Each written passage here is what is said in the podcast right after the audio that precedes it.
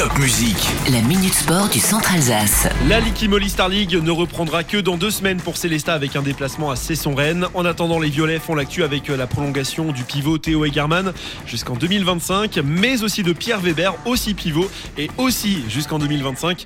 On note également l'arrivée de Marco Mengon, arrière-gauche de 23 ans, qui rejoint le SHB en provenance de Sarrebourg, où il réalisait une superbe saison en Pro League.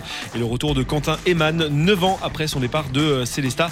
Retour en Alsace, donc avec un objectif maintien qui s'annonce compliqué, mais encore jouable pour les hommes du président Christian Meyer. D'ailleurs, du côté de Célestin, on a souvent parlé d'une alliance avec Strasbourg, mais le club strasbourgeois se retrouve euh, dans une grosse difficulté financière et cette semaine, bah, c'est une campagne de financement participatif qui a été lancée. On vous a mis toutes les infos sur topmusic.fr avec 250 000 euros à aller chercher d'ici la fin de la saison.